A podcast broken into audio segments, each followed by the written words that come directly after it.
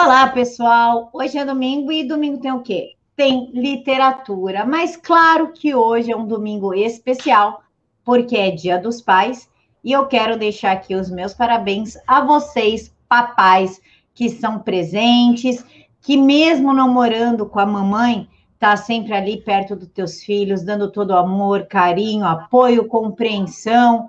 A você, papai, que brinca, que acoca, que sabe da bronca na hora que precisa. Vocês fazem a diferença na vida do filho de vocês, sendo o maior exemplo, sendo o herói que todo filho busca, aquele herói de carne e osso, aquele herói que ao invés de usar capa, usa aquela camiseta bem surrada no domingo, com aquela papete que dá vergonha até no vizinho, mas que fazem de vocês totalmente especiais. Léo, quero deixar aqui para você um parabéns especial pelo pai que você é, Obrigado. pelo professor que luta pela verdade e por todo o amor e carinho que você dá para sua filha. Obrigado. Obrigado. E o microfone então, é teu. Bora lá. Olá, pessoal, tudo bem? Como é que vocês estão? Mais um domingo aqui de literatura, meus caros alunos, minhas caras alunas. Olha só, hoje nós falaremos de um livro que, se você pensa é, seriamente sobre a educação e como está a educação do seu filho, sobretudo a educação formal, e você que está na universidade também, o que você pensa sobre a sua educação, como você pensa e de que forma você pensa a sua educação, esse livro aqui é para você, né? Que é o livro Contra a Escola, do professor Fausto Zamboni. Quem é o professor Fausto Zamboni, pessoal? O professor Fausto Zamboni, ele é da Universidade do Oeste do Paraná, dentro do departamento de literatura, né? Ele é um educador literário, como ele gosta de ser chamado também, e ele foi meu professor, né, quando ele eh, deu aula de língua italiana 2 e língua italiana 3 na Unesp, em Assis, onde eu me formei, né? Porque a minha primeira licenciatura foi letras, português, francês, português italiano. E a turma foi a última turma que podia fazer duas licenciaturas em um vestibular somente. Depois o curso passou a ser semestral, então não era mais possível essa grade, né, essa forma de grade. Mas o que é o interessante, pessoal, esse livro, né, o Contra Escola, Ensaio sobre Literatura, Ensino e Educação Liberal, é, ele trabalha, né, o professor Fausto, como resultado da sua tese de doutorado. E é uma coisa interessante que essa tese, né, ela também é dividida em cinco capítulos. Na verdade, eu farei um contraponto do livro junto com a tese, porque, na verdade, o livro, como eu disse, é o resultado da tese do professor Fausto. E é uma coisa interessante, porque se vocês pararem para pensar muito bem, né, o, quando você fala em literatura, né, sobretudo na questão da educação, é raríssimo você ver um professor de direita, é, sobre, mais raríssimo ainda, um professor universitário de direito. E o professor Fausto, ele quebra toda essa, essa corrente, todo esse paradigma, ao lançar uma luz, eu gosto até desse termo, né? ao lançar uma luz sobre né, o que é, é, numa forma de ensaio, numa forma de discussão, na verdade, o que é a educação no Brasil e o que ela se tornou.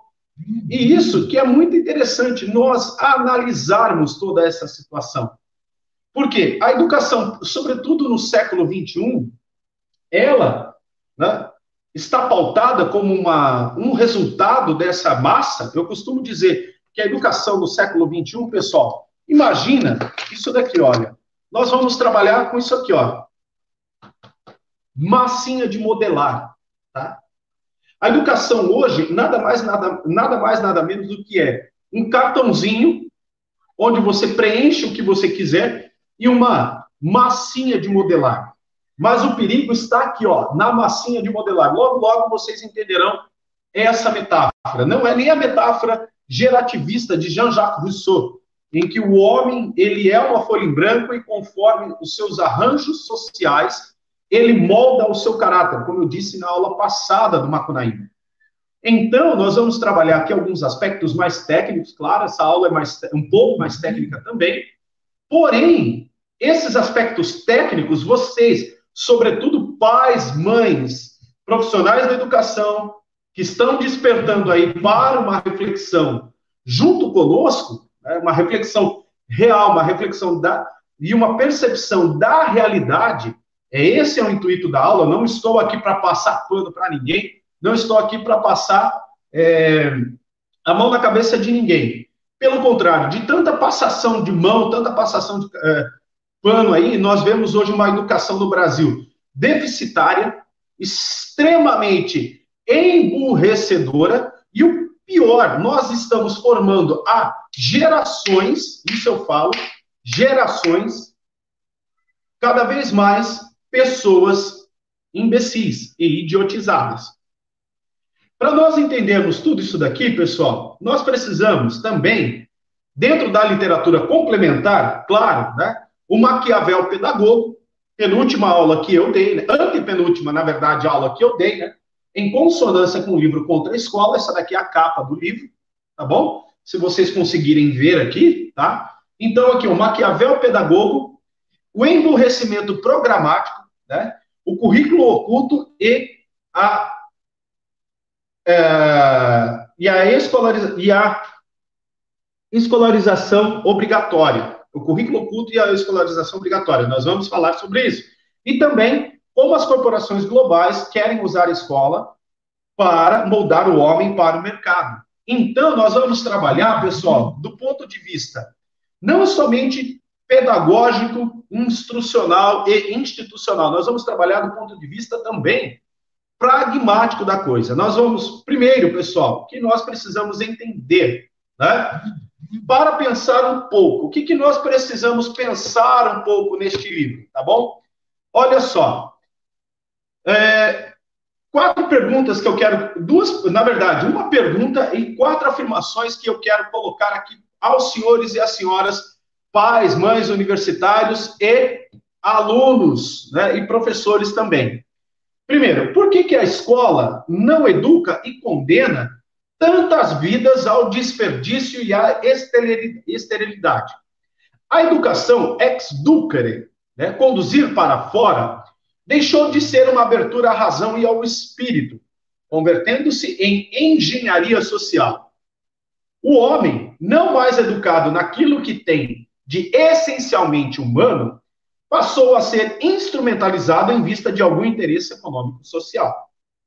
Em consequência, desumanizou-se, transformando-se no imbecil que, com base em concepções erradas acerca da natureza humana, cria políticas desumanas. Meus caros, o que nós estamos vendo aqui, a partir desta primeira pergunta e essas três afirmações, além desses livros, você precisa, sobretudo, eu sei que você vai falar assim para mim nos comentários aqui. Professor, mas eu não tenho tempo. Professor, isso daí é papo de professor, é, é documento técnico para professor. Mentira. Essas duas falácias é mentira. Se você pensa na educação como gastar tempo, então vaza daqui. Agora, se você pensa em que a educação, ela merece, a educação que eu falo é isso aqui, ó, ex ducere, conduzir para fora, ou seja, emancipar, mostrar através de um caminho que existe as inúmeras possibilidades para você aprender, chega até aqui. Olha só, primeira coisa que você precisa entender. Pega lá, como diz meu amigo Paulo Henrique Araújo, né, do PH Box, ele fala assim: pega um biscoitinho, pega um café, uma bolachinha, senta a bunda na cadeira, estuda. Pessoal, além desses dois, três livros que eu indiquei aqui, você também precisa ler, né? Também tem o resumo, os parâmetros curriculares nacionais, tá? A lei 9394 de 1996, que é a, é a LDB, as diretrizes nacionais de educação, tá? Plano Nacional de Educação Básica e Superior, que termina agora em 2021, já vou explicar tudo isso daí, tá? E as resoluções de cada estado para sua educação. Por que eu digo isso? Para você entender a educação, o que se ensina na escola, você precisa entender esses quatro documentos, tá? Professor, mas eu não tenho tempo para ler. Existe vídeo aí no YouTube analisando essas, esses quatro documentos. Por quê? Esses quatro documentos, eles se completam, tá? Além, claro, dos famosos acordos interconstitucionais que nós temos, como o Pacto de Salamanca, o famigerado Pacto de Salamanca, o famigerado Pacto de São José, tá, de 1992, Pacto de Salamanca, 1996. E na Corte Interamericana para a Educação, né, a Unicef. Então, é, você tem quatro documentos nacionais e, quatro, e três documentos internacionais para você entender a mecânica, a mecânica da educação brasileira atual, para você combater isso de ponto a ponto e né, de frente com diretores de escola, coordenadores e supervisores de escola. Por que eu digo isso? Pessoal, quando nós pensamos aqui, ó, por que a escola não educa e condena tantas vidas ao desperdício à esterilidade? Vamos é, retroceder para o início do século XX. Poderíamos até começar falando da educação que nós tínhamos no, no período do Brasil Império, Brasil, Brasil Colônia, Brasil Império e final do Império, início da República? Sim, mas ficaria muito grande. Então, começaremos ali no início do século XX, já no, na República. Ainda nós temos, no início do século XX, até a década de 30, ah, toda a sistemática do ensino básico ao ensino superior que era vigente dentro do Império. Tá? A partir de 1932, quando você tem o Estado Novo, ou seja, Getúlio Dornelles Vargas assume o poder, toma o poder brasileiro. E, né, claro, 1930 ele é eleito, eleito presidente, quebrando aquela hegemonia do café com leite ali, né, São Paulo, Minas e Rio de Janeiro. Mas aí você tem esse gaúcho, né, o Getúlio Vargas, 1932 ele dá um golpe de Estado, é chama... Aí nós começamos a era Vargas, tá? 14, 15 anos aí de ditadura. Mas uma coisa interessante, que agora nós começamos a ver o processo da estatização total da educação. Porque até então nós tínhamos né, a liberdade, além da educação formal, nós tínhamos também a educação por tutoria, do ensino básico ao ensino superior. Né? Aí você via assim famílias, por exemplo, em grandes fazendas, que não necessariamente precisava estar na escola é, formal, como nós conhecemos, para educar seus filhos. Podiam, podiam fazer a educação tutorial.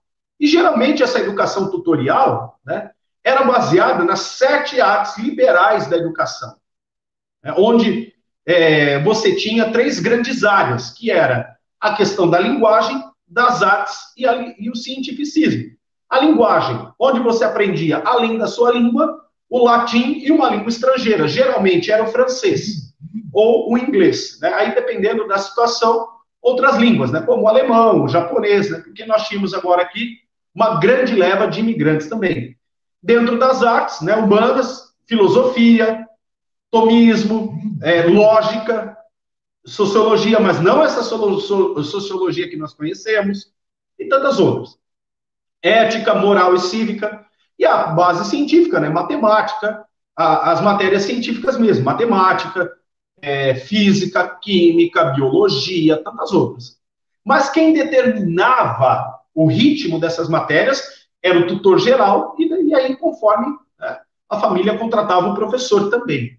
A partir de 1932, com a instalação do Estado Novo, nós começamos um processo longo, gradual e até traumático da educação, eh, da educação, essa educação liberal, para uma educação estatizante.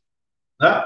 Então, aí você começa a ver as teorias, por exemplo, de Dewey, que onde essa teoria de Dewey influenciará no chamado escola nova, né, de a teoria da escola nova, que é a teoria né, do Florestan Fernandes também, e Anísio Teixeira. Para quem não sabe, Anísio Teixeira é o cara que dá o nome lá ao INEP, o Instituto Nacional de Ensino e Pesquisa Anísio Teixeira, responsável pelo Enem.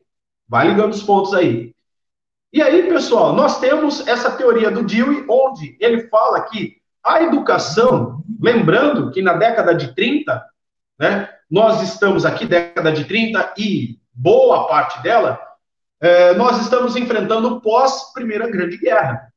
E os Estados Unidos, não só os Estados Unidos, mas como muitas, muitas nações, muitos países, passam por um processo de industrialização é, e urbanização que jamais foi visto.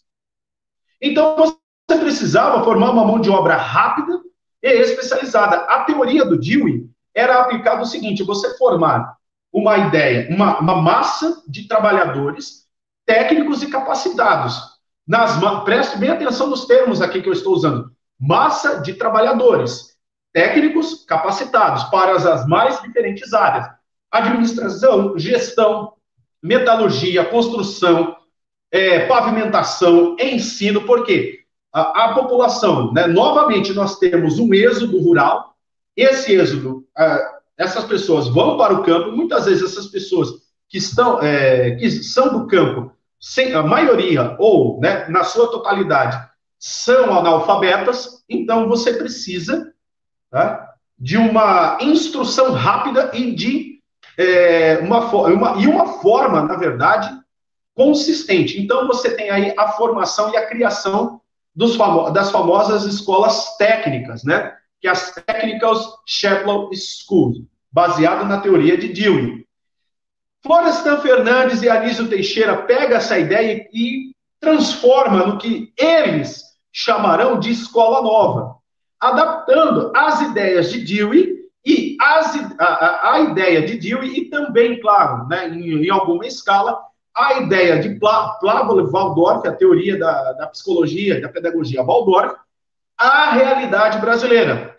Porém, essas duas figuras, Florestan Fernandes e Anísio Teixeira, eles são vinculados e filiados ao Partido Comunista Brasileiro. Pegaram aí?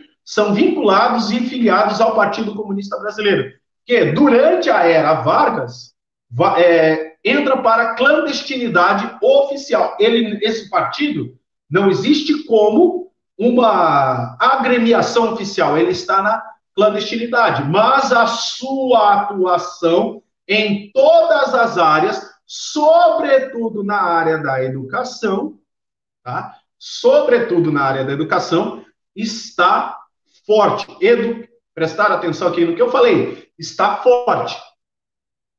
Onde você encontra isso? O retrato de Oswaldo Peralva, o, o número 4, tá? O número 4 do Partido Comunista, não brasileiro, do Partidão Comunista.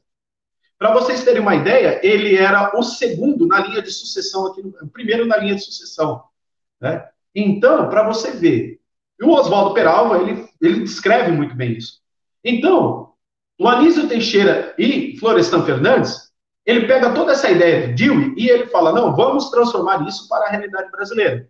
Tanto que, que a partir de 1940, que aí responde, respondendo tudo isso que vocês estão vendo, né? Falando aqui as duas primeiras partes, né? Que é a, essa pergunta e aqui, a educação deixou de ser uma abertura à razão ao espírito, convertendo-se em engenharia social. Porque a partir de 1940, você começa a ter a, um ensino tecnicista. E, paradoxalmente, você vê mais para frente, eu vou falar sobre ele, Paulo Freire criticando esse ensino tecnicista. Criticando, assim, lascando pau no ensino tecnicista.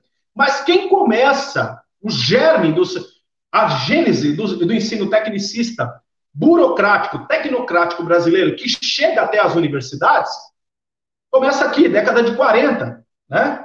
Então, você tem aqui a formação e a criação de autarquias como o Serviço Nacional de Aprendizagem Industrial, o SENAI. Eu sou fruto do SENAI. Né? Eu sou formado em técnico em movelaria no SENAI. Aprendi muito, aprendi muito. Mas a ideia, a gênese do Senai é formar, é aquela ideia que eu falei da teoria de Dewey, né? Formar uma massa de trabalhadores capacitados e técnicos. Porém, pessoal, nós temos também a criação, junto com o Senai, de escolas estaduais vocacionais, que é a chamada escola técnica. Então, aqui nós temos também o surgimento de institutos técnicos de ensino, né? Como você vê aí na sua cidade, aquelas, sobretudo aqui no estado de São Paulo, escolas assim enormes, prédios enormes, onde você tinha um ensino clássico e científico. Já estava separado. Mas ainda você tinha um resquício, né?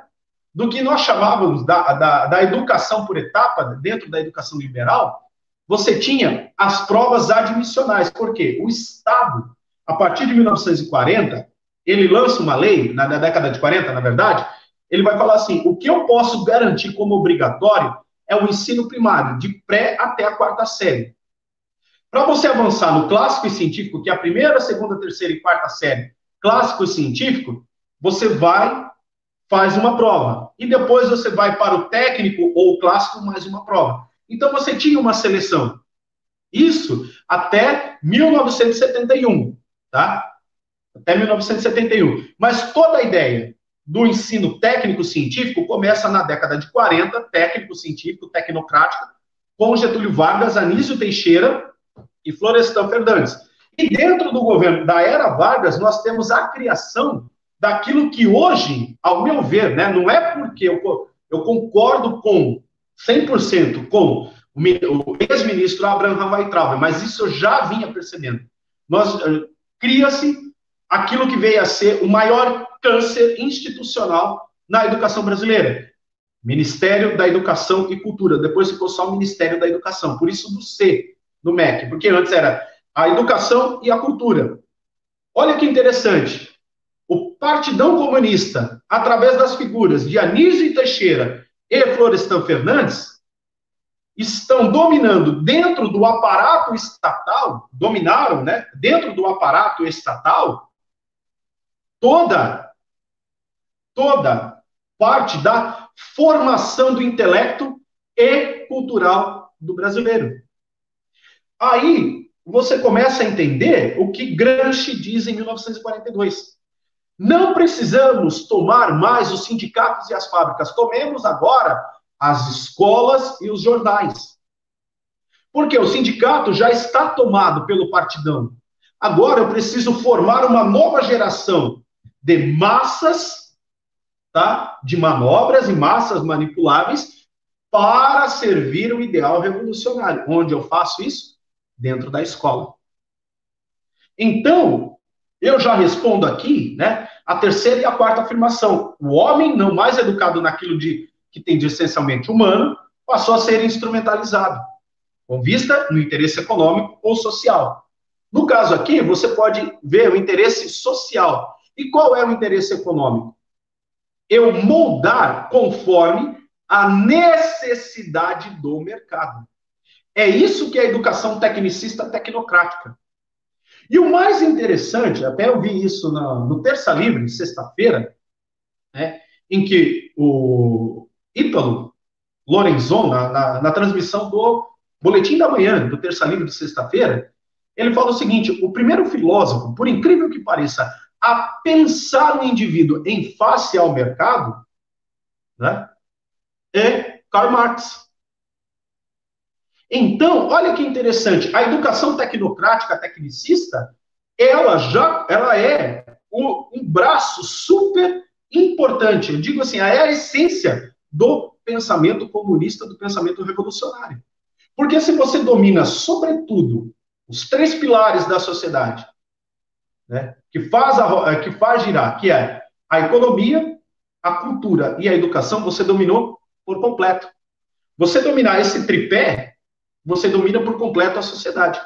Não necessariamente nessa ordem, mas a necessidade dirá qual parte desse tripé você dará mais ênfase.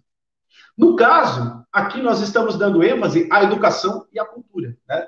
Então, em consequência, desumanizou, transformando-se num imbecil, no famoso imbecil coletivo.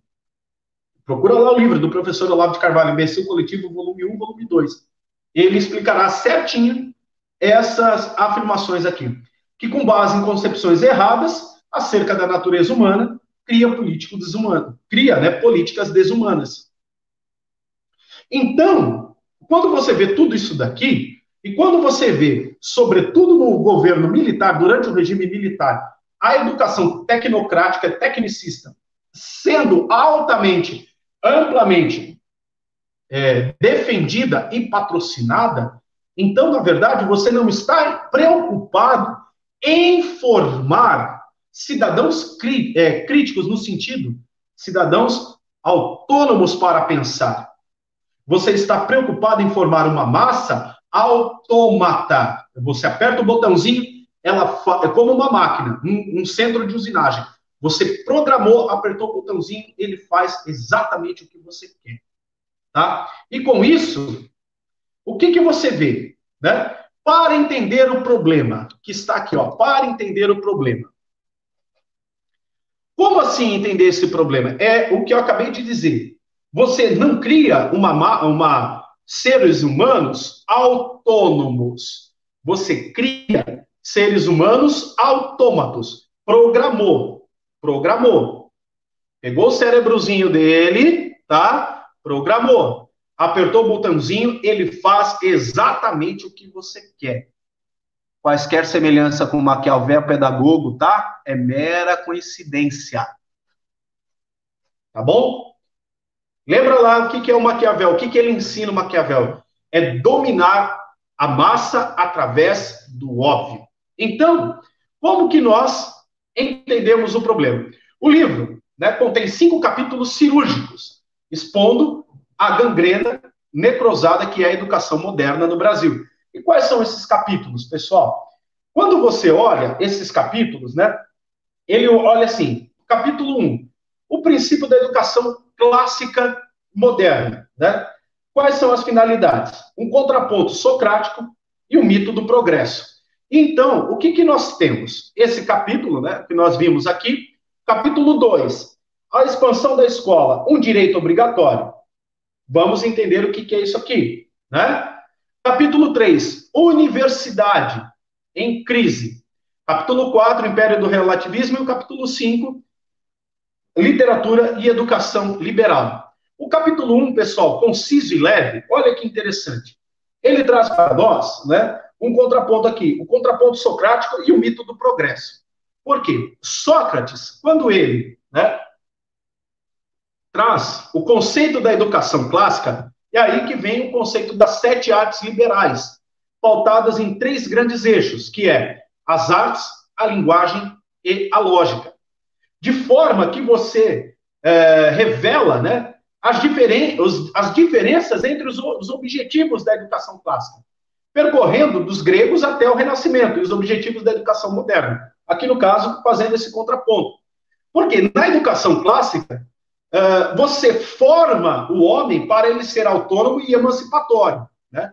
Um sistema emancipatório. Então, por exemplo, é aquilo que nós é, é o que se fala hoje muito porcamente de falar das inteligências múltiplas e você criar, né, a educação por competência. Então tem gente que tem uma habilidade, uma aptidão maior para as artes clássicas, né? No caso aqui, clássico que eu digo, as artes, a linguagem, né?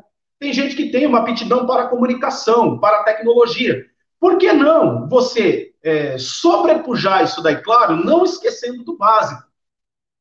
Porque o ser humano, você tem que ver o ser humano por completo.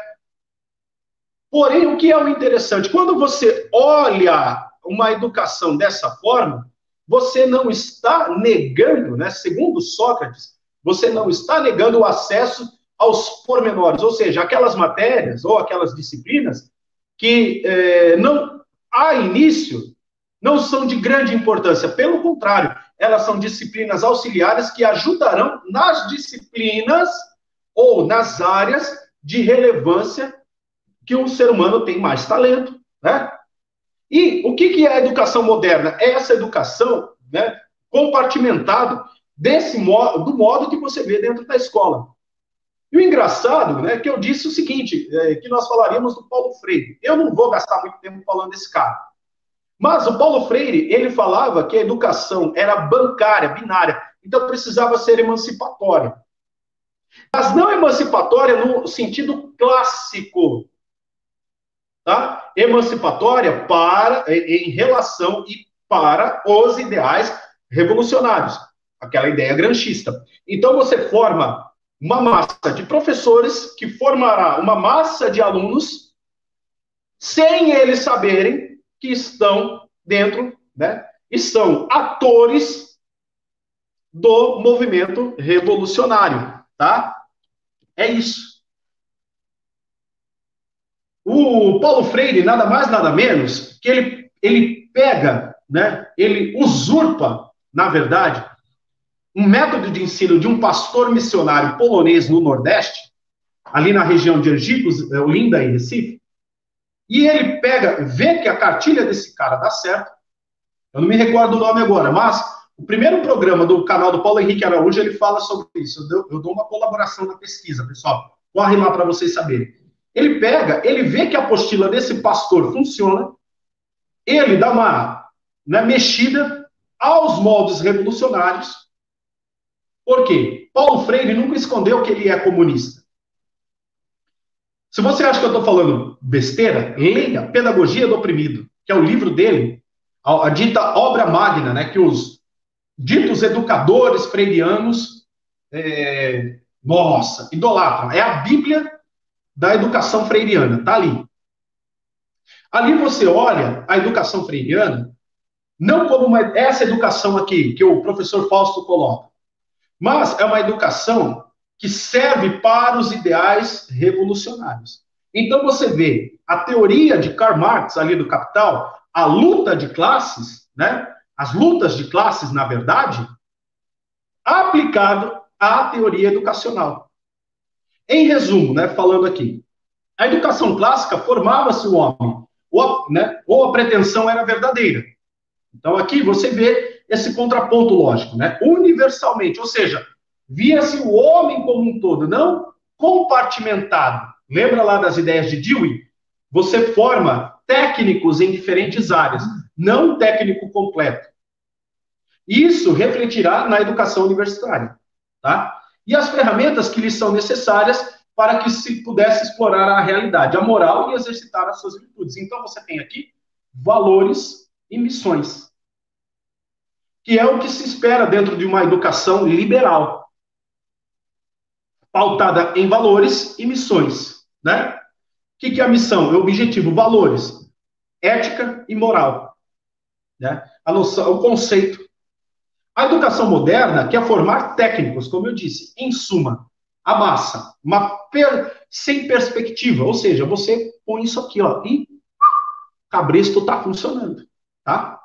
E com isso, pessoal, o capítulo 2, ele é mais extenso, ele é mais profundo.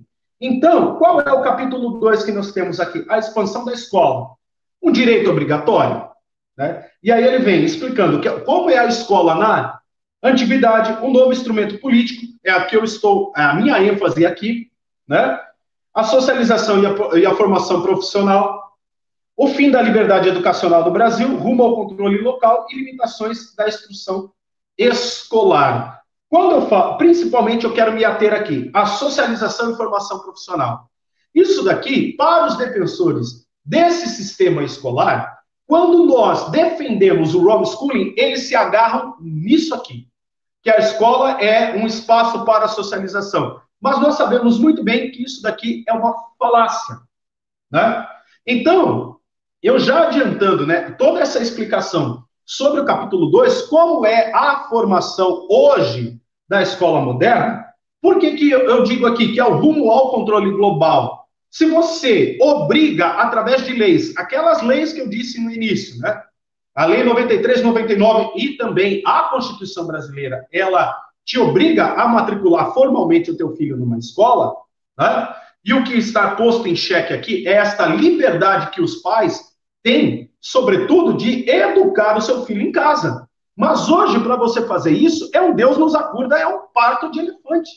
Você tem que entrar com pedido no fórum, explicar, assistente social vem na sua casa, psicólogo vem na sua casa, você passa por N entrevistas até você conseguir. Então, vai de seis meses a um ano. E como esse processo, hoje no Brasil, pautado, inclusive no Pacto de São José de 1922, 1992, perdão, que o Brasil é signatário, né? Eles, a, a máquina, é, ela, ela foi estruturada né, esse aparato, como foi estruturado como exceção e é tão burocrático, que muitos pais acabam desistindo. Então ele fala: vou manter meu filho na escola, na escola formal.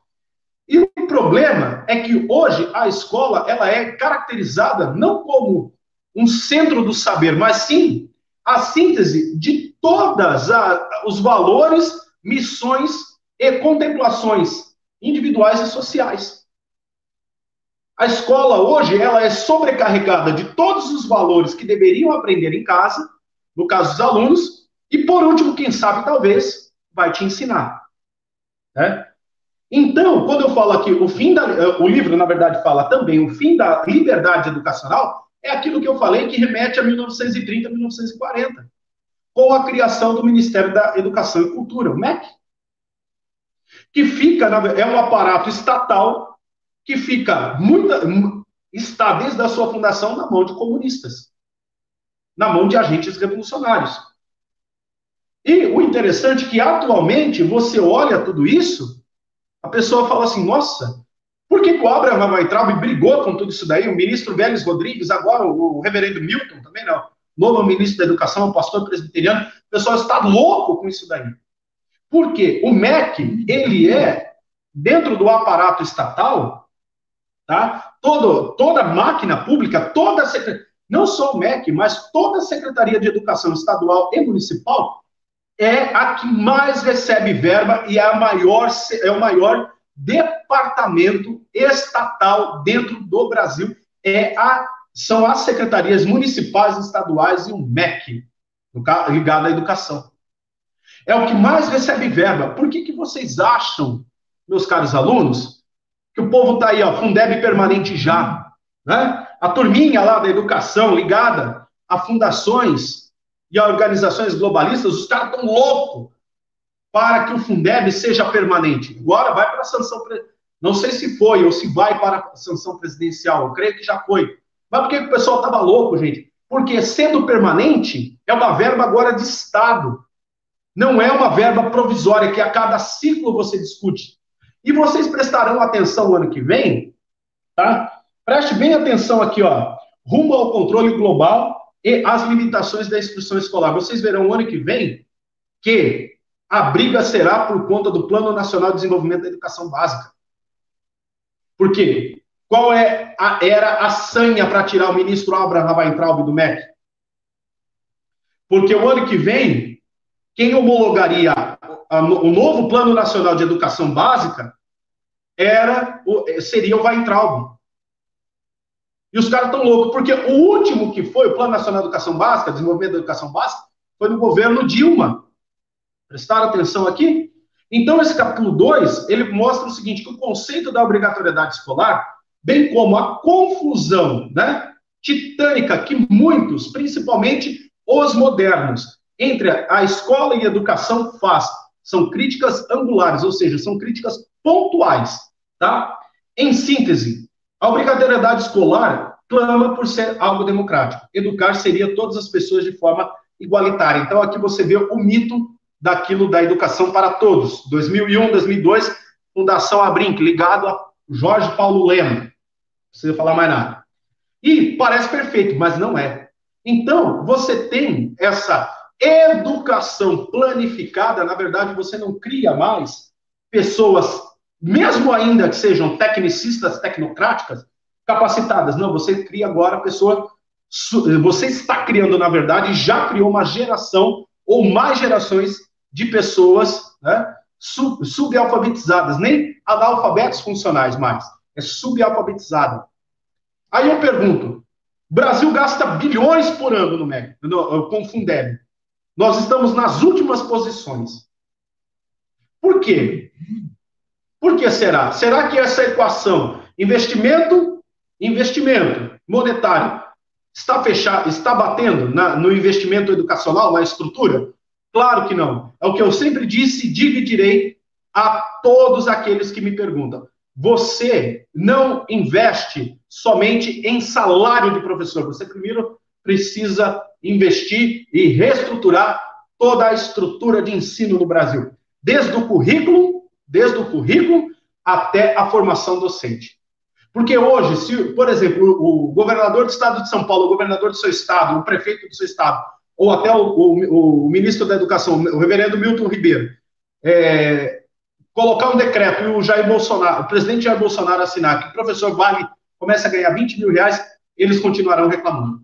Porque, na verdade, o que interessa não é a questão salarial, é manter essa estrutura capenga e viciada, pautada na educação, na sistemática de educação de Anísio Teixeira, Florestan Fernandes e Paulo Freire, né? A tríade demoníaca do, da educação brasileira. Já no capítulo 4, né, que você tem aqui, a educação, né, ah, perdão, é, o império do relativismo. Então, aqui, eu julgo ser o capítulo mais importante do livro. Por quê? Agora ele começa a falar da decadência universitária. Eu entrei na universidade em 2004, eu saí em 2003 do ensino médio, né, do ensino básico, e fui direto para a universidade. Então eu acompanhei toda a decadência de 2004 para cá, da universidade. Por quê? Em 1995, entra uma figura chamada Fernando Henrique. Eu já falei isso várias vezes. Eu creio que eu já falei isso aqui também. É, no, quando nós fizemos a análise do livro, né, a aula do livro A República, né, de, de Platão. O Fernando Henrique ele precisa fazer novos empréstimos ao FMI. E aí você tem uma figurinha chamada Renato Janine Ribeiro e Paulo Renato Soares. Essas duas figuras que elaboram a Lei 9394 de 1996. Lei de Diretriz e Base, onde ela se instala, e aí você tem a Diretriz Nacional de Educação e os Conselhos Nacional, o Conselho Nacional de Educação, vulgos sovietes. Então, você vê a materialização do livro, das, do livro Pedagogia do Oprimido e das teorias, não somente de Paulo Freire, mas também de Rubem Alves e Fernando Henrique Cardoso e tantos outros ali. Sobretudo, Paulo Freire, Rubem Alves e Fernando Henrique Cardoso, porque Fernando Henrique Cardoso, né, ele era, ele é, na verdade, professor aposentado da USP, né, de Sociologia. Uma das mentes aí é, comunistas, né, revolucionárias, junto, é, por detrás de tudo que a gente vê hoje aí, dentro da educação. E aí, né, o cérebro, no caso, uma das. E aí você vê essa lei. Então, você precisa pegar essa população e colocar no ensino médio. Então, você olha, o supletivo, sobretudo a galera que está é, defasada, agora você pega o supletivo, cria a educação de jovens e adultos. Então, você tem ali uma, uma equação que eles querem colocar que hoje não fecha idade escolar e idade cronológica. Mas aí eu te pergunto, deu certo ou não deu certo? Porque agora essa galera, subalfabetizada, analfabeto funcional, está no nível superior. Né? Então, ao trocar uma educação universal por uma educação fragmentada, a sociedade viu deturpar o conceito de universidade. Os professores, que eram símbolos disso agora, eles se tornaram, por quê? Como você tem a tecnocracia entrando dentro do entrando dentro, quero usar essa é, é, esse pleonasmo mesmo, né, é, de forma é, não de forma despretensiosa, mas de forma intencional. É, agora, você dentro do nível superior, né, antes você tinha a categoria universitária dividida em duas carreiras: a carreira docente, somente a carreira pesquisadora. Mas agora você vê tudo isso. Então, o professor universitário, além de dar aula, entre muitas aspas, ele tem que preencher relatórios, fazer pesquisas, coordenar grupos de pesquisas e tantas outras. Então, na verdade, a atuação docente universitária passa a ser o último plano.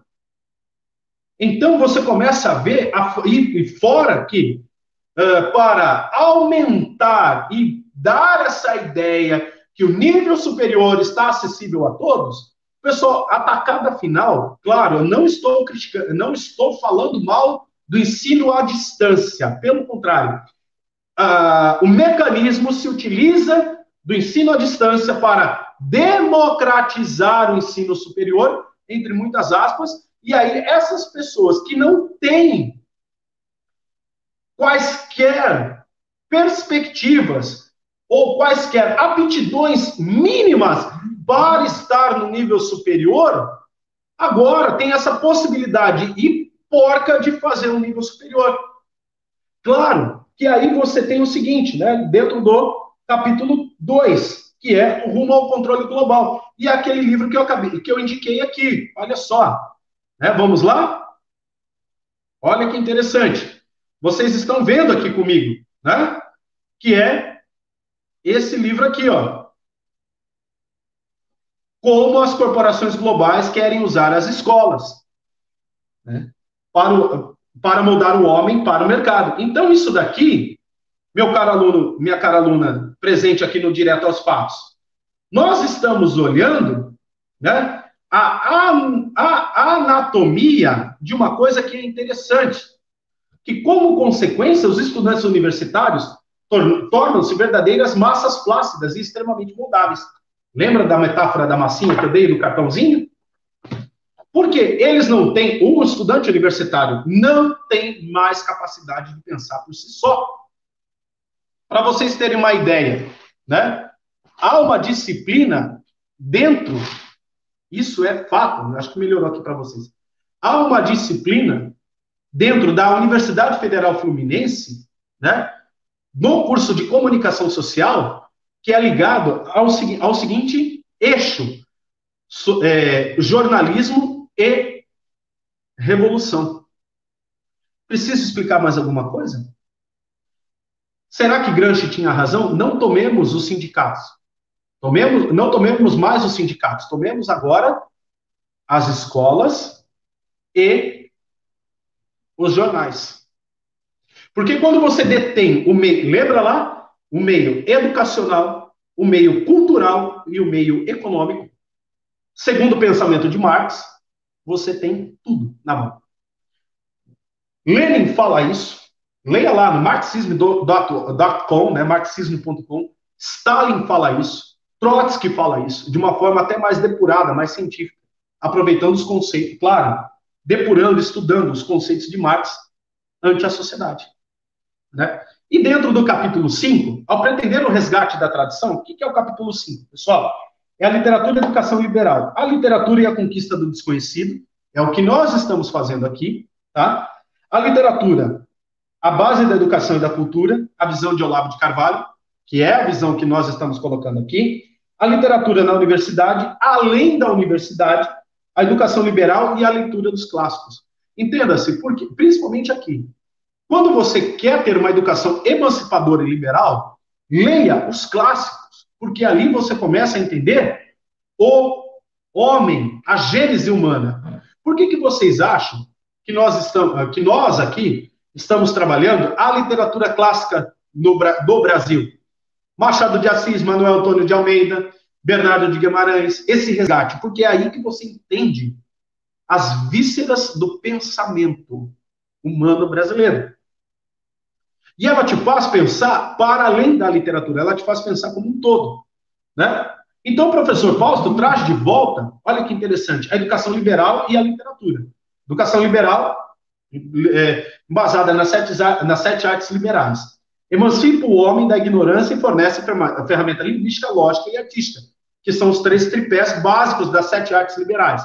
A lógica, pensamento científico. As artes, literatura, pintura, escultura, a música, mas e a linguística, entender discurso, a língua, oratória, e as três estão intrinsecamente ligadas, né? Ou seja, para tornar você de fato é homem, ser humano autônomo, capaz de pensar por si só, não ser massa de manobra. Então, a compartimentalização da escola, ela é não é despretensiosa, ela é intencional. Para isso, para cada vez mais você ter esse ensino tecnocrático e não é emancipador, como Paulo Freire fala. Não é. Não é. Tem até uma brincadeira que fala, né, que se um monge do século XVIII chegar no Brasil, ele vai ver a mesma escola. Mas é uma escola que ele estudou é, assim, extremamente esfacelada, né?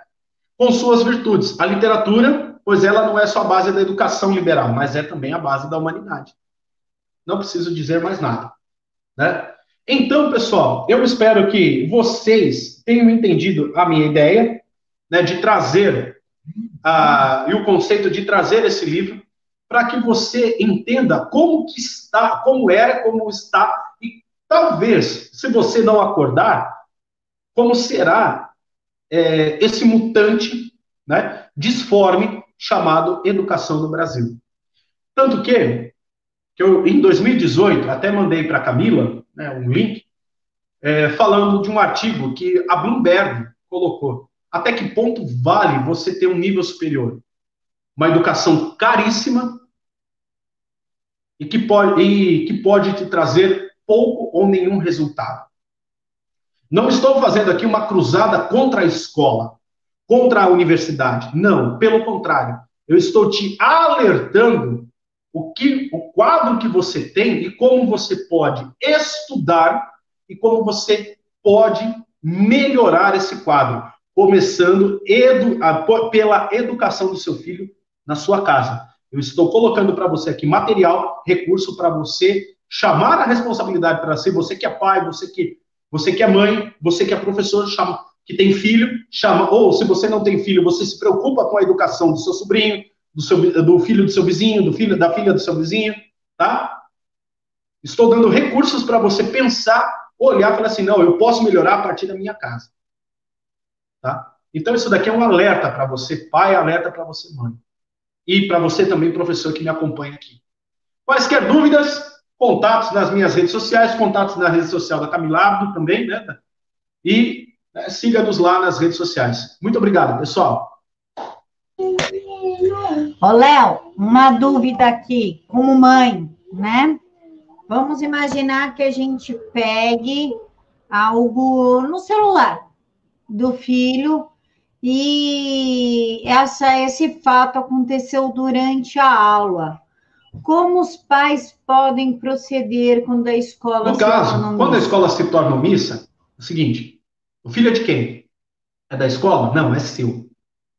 Existe lei na questão do celular, a não ser que seja um projeto pedagógico. Mas aí o professor ele está supervisionando. Claro, o professor, o professor, ele não tem como ficar olhando 40 marmanjos. Mas se acontece algo extraordinário, o professor toma um celular, né, um aparelho, um aparelho, pode ser um tablet, pode ser um celular, qualquer coisa, que não está inserido dentro do projeto ali da aula dele, do andamento da aula, e se a escola se omitir, a culpada é a escola, é a instituição.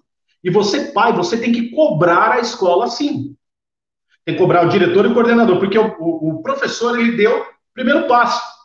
Levou para a coordenação, levou para a direção. Falou: olha, os alunos estão dispersos, estão só em redes sociais, não estão prestando atenção. Se a escola não faz nada, a culpa, enquanto instituição, quem é a autoridade máxima dentro da escola? É o diretor da escola.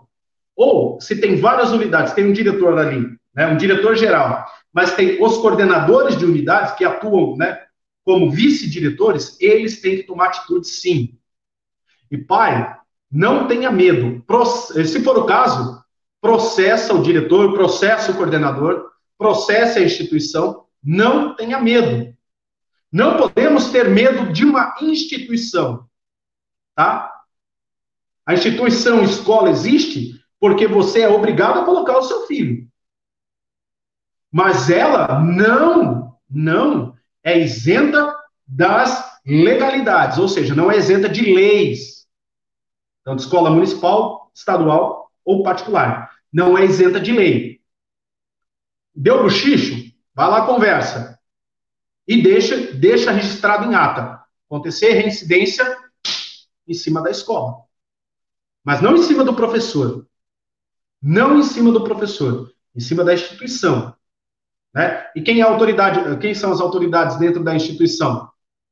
Coordenador, diretor. Vai em cima, vai em cima, faça boletim de ocorrência, chame é, os órgãos competentes, porque toda escola é vinculada a um órgão dentro da, de secretarias ou diretorias de ensino, né, Secretaria de Educação Diretoria de Ensino, não, não faça parte da turma do deixadiço. Não estou falando aqui para você ir lá 24 horas encher o saco da direção da escola. Mas seja atento, olhe o caderno do seu filho, olhe o material didático do seu filho, olhe o aparelho celular do seu filho. Seu filho não é uma pessoa independente, ele não é maior de idade, porque ele é, perante a lei, até os 12 anos, inimputável. Dos 12 aos 17, semi-inimputável. Então, você tem, até os 12 anos, responsabilidade de tutoria integral. E você, pai, responde, tá? Responde civil e criminalmente. Sabia? Não. Vai procurar. Dos 12 aos 17, você responde parcialmente. Entendeu? Inclusive, se você é omisso, pai, omissa, mãe, um alerta aqui para você. Perante a lei, você perde, dependendo da gravidade, você perde até a guarda do seu filho ou da sua filha. Ah, professor, o senhor está exagerando? Não, procura aí, ó, casos aí na internet. Dá, dá um Google aí, você procura casos na internet. E se eu estiver falando besteira, pergunta aí para um delegado, pergunta para um advogado, fica à vontade, tá bom? É só um alerta que eu dou a vocês aí, um alerta real, tá? Léo, muito obrigada. Pessoal, as redes sociais do professor estão aqui na caixa de informações. Léo, você quer falar dos cursos que você está então, dando pessoal, terça? Eu, sou... é, eu sou professor aqui do Terça Livre Escola, dou aula lá nos cursos de gramática, leitura e interpretação de texto, redação e técnicas de ensino e guia prático de estudo, né? Então corre lá, faça a inscrição lá, Terça Livre Cursos, tá bom, gente? É, é uma plataforma, uma Netflix de curso, é baratinho para você entrar. Vocês, você olhará lá a riqueza de materiais que tem, não somente o meu, mas outras 20 disciplinas. Vocês adorarão o curso. Pessoal, mais um alerta. Ó, isso aqui, tá? Deixa eu só pegar aqui para vocês. Que, ó, um exemplo. Isso aqui é um método de ensino. Não é porque é um método de ensino escrito por um professor vamos falar, que é tem anos de experiência de sala de aula, que você não deve olhar, tá? Apostilas, principalmente você que é pai, que tem filho em escola particular, veja o conteúdo das apostilas do seu filho. Você que é pai, que tem o teu filho em escolas públicas, estaduais, municipais, você tem o direito e o dever de pedir o material para olhar na sua escola. E em época aí que está agora no, no sistema EAD, assista às aulas com teu filho. Porque tem muitos prof, ditos professores aí que estão se valendo da audiência cativa do seu filho, que muitas vezes é uma ameba, não pensa por si só. Eles estão usando para doutrinar o seu filho. Preste muita atenção nisso daí. E não, e não é caso isolado. São inúmeros casos aí que estão acontecendo. Inclusive, a Camila, em uma transmissão aí no Direto aos Fatos, né, no, no Divas da Opressão, a professora Paula Marisa falou isso de forma contundente. Preste muita atenção nisso, pessoal. Muito obrigado, gente.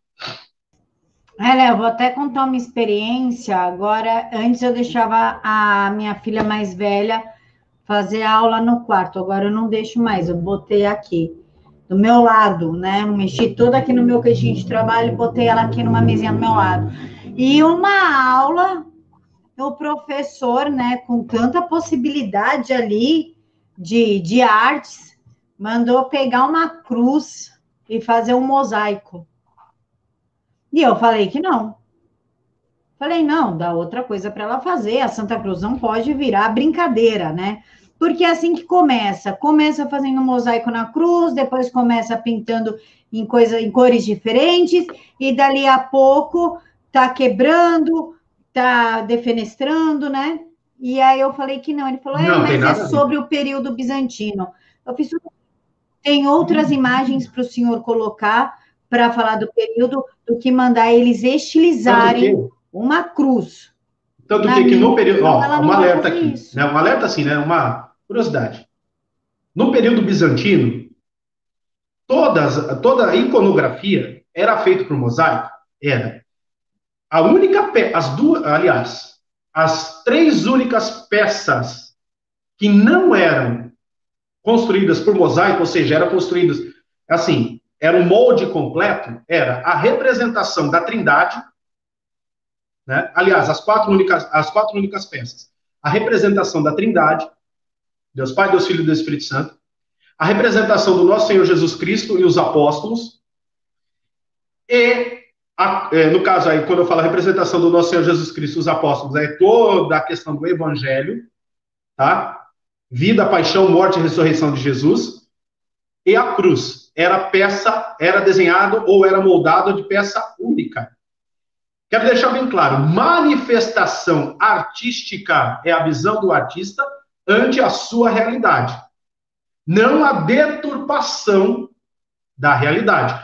Eu, Leônidas, eu já vi inúmeras representações artísticas da criação, da, do, da, da, da vida de Jesus Cristo, nascimento, vida, obra, mo, paixão, morte ressurreição, representadas de inúmeras formas, desde bonequinho, tá? Bonequinho que a gente compra aí em loja, até em anime e mangá, já vi.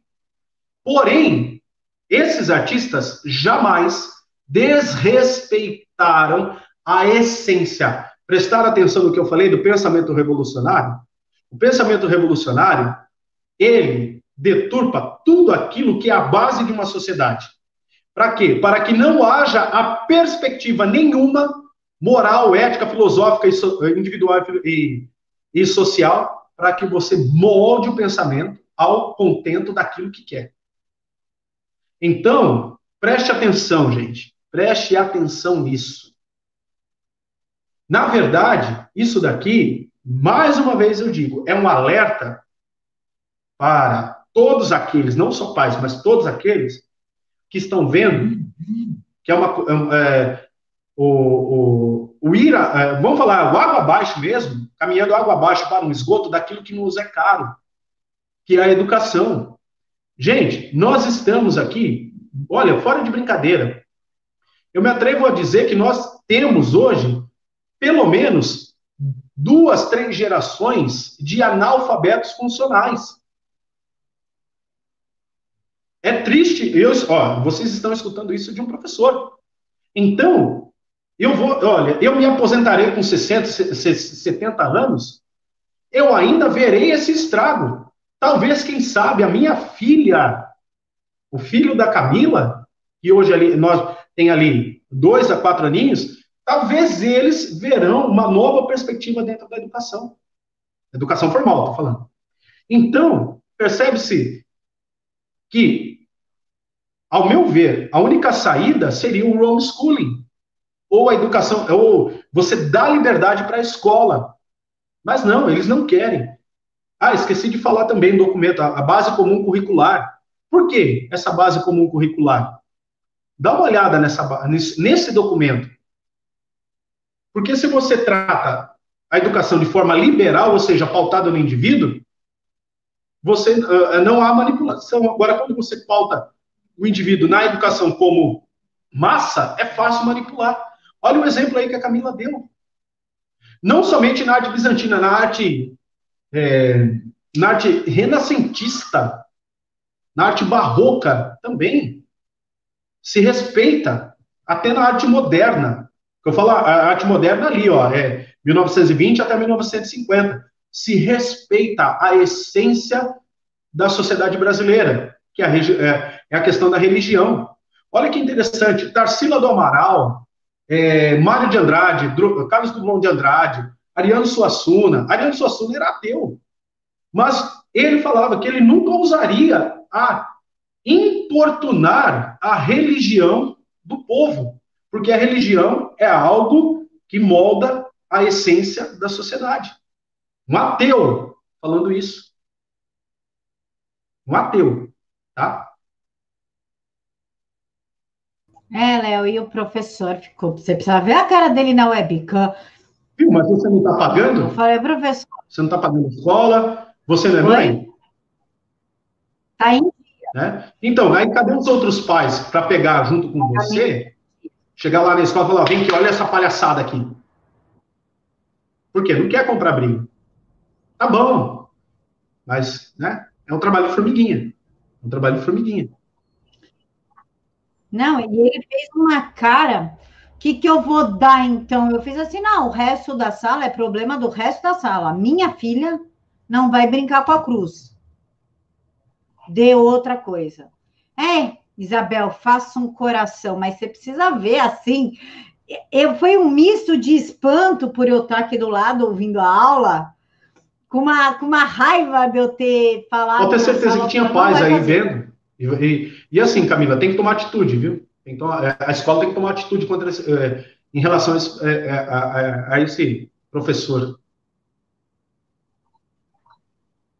Não, eu já sou a chata da sala. Outro dia, um professor de informática falando da polícia militar, ah, porque a polícia militar mata negros, porque mata criança negra. Eu assim, ó, what the fuck? Ai, eu gravei, deixei falar, gravando aqui, ó. Mandei para a escola, fiz um texto desse tamanho. Falei, ou vocês tomem providência, ou o negócio vai ser diferente. Na outra aula, ele falou: quando eu falo de política aqui, é para falar do pensamento crítico. Aí eu interrompi. Aí eu fiz, só que eu estou pagando escola pela tela de informática, não é para ouvir a sua opinião política, professor. Calma ele nada. não, mãe, calma. Calma nada. Agora, calma imagina a seguinte situação, aos que estão nos vendo aqui. Se eu empurrasse goela abaixo os livros do professor Olavo de Carvalho, os livros do, o livro do Benê Barbosa, e aí? No outro dia, é. Tinha pai lá malhando Judas do boneco do professor, fazendo voodoo com o meu nome. Agora, senhores, pais, mães que nos, que nos assistem, percebe a gravidade? Estou falando merda aqui? Não estou. Tá? Bom, esquece um pouco o jogo do Corinthians e do Parmeira. Vamos educar. Nós temos que educar nossos filhos vacinar nossos filhos contra pessoas assim. Tá? Contra pessoas assim. Eu tenho feito meu papel enquanto pai, até enquanto professor. Eu falo, eu falo aos meus alunos: tudo aquilo que vocês estranhem, questionem dentro da sala de aula, mas dentro da razão e da lógica. Não é humilhar o professor que está lá na frente. Questione. Porque professor não é Deus, professor não é infalível. O papel dele é te ensinar, educar academicamente, não educar valores. Valores é você aprender dentro da escola, dentro de casa. Eu falo isso na minha sala de aula. Inclusive, pais que torciam o nariz comigo, hoje, fala, professor, graças a Deus que o senhor falava isso dentro, desse, dentro da sala. Graças a Deus que tem um professor como o senhor. Dá aula, não fica brincando na sala. E pais, não tenham medo, seja em colégio particular ou colégio público, porque quando é público tá pago do mesmo jeito, sai do teu imposto, então exija que o seu filho tenha uma boa aula, que o professor o respeite, não tenham medo de processar, de bater boca, de ir na secretaria de ensino. É a gente lutando que as coisas começam certo, a mudar, certo, certo Léo? Concordo plenamente com isso. Concordo plenamente, porque passou da hora já. Passou da hora, gente. Não podemos mais deixar os nossos filhos, sobrinhos, alunos, né, filhos de conhecidos, na mão dessa, nas mãos sujas e diabólicas dessas pessoas. Exatamente. Pessoal, só então é isso. aqui, pais, não é porque o teu filho está em um colégio evangélico, é, evangélico, um colégio católico, que é garantia que os valores cristãos estão sendo ensinados. Exatamente, Léo. Exatamente. Não vão, não confiem tanto assim. Acredite. Experiência própria. Pessoal, então é isso. Fiquem todos com Deus. Que Jesus abençoe a semana Amém. de vocês imensamente. Que Jesus pegue na mão de vocês e os ajudem a passar por cada dificuldade. E jamais se esqueçam. Tenham fé. Percam tudo, mas jamais a fé. Amém. Léo, muito obrigada pela aula muito de obrigado, hoje. Muito obrigado, gente. Beijos, pessoal. Fiquem com Deus.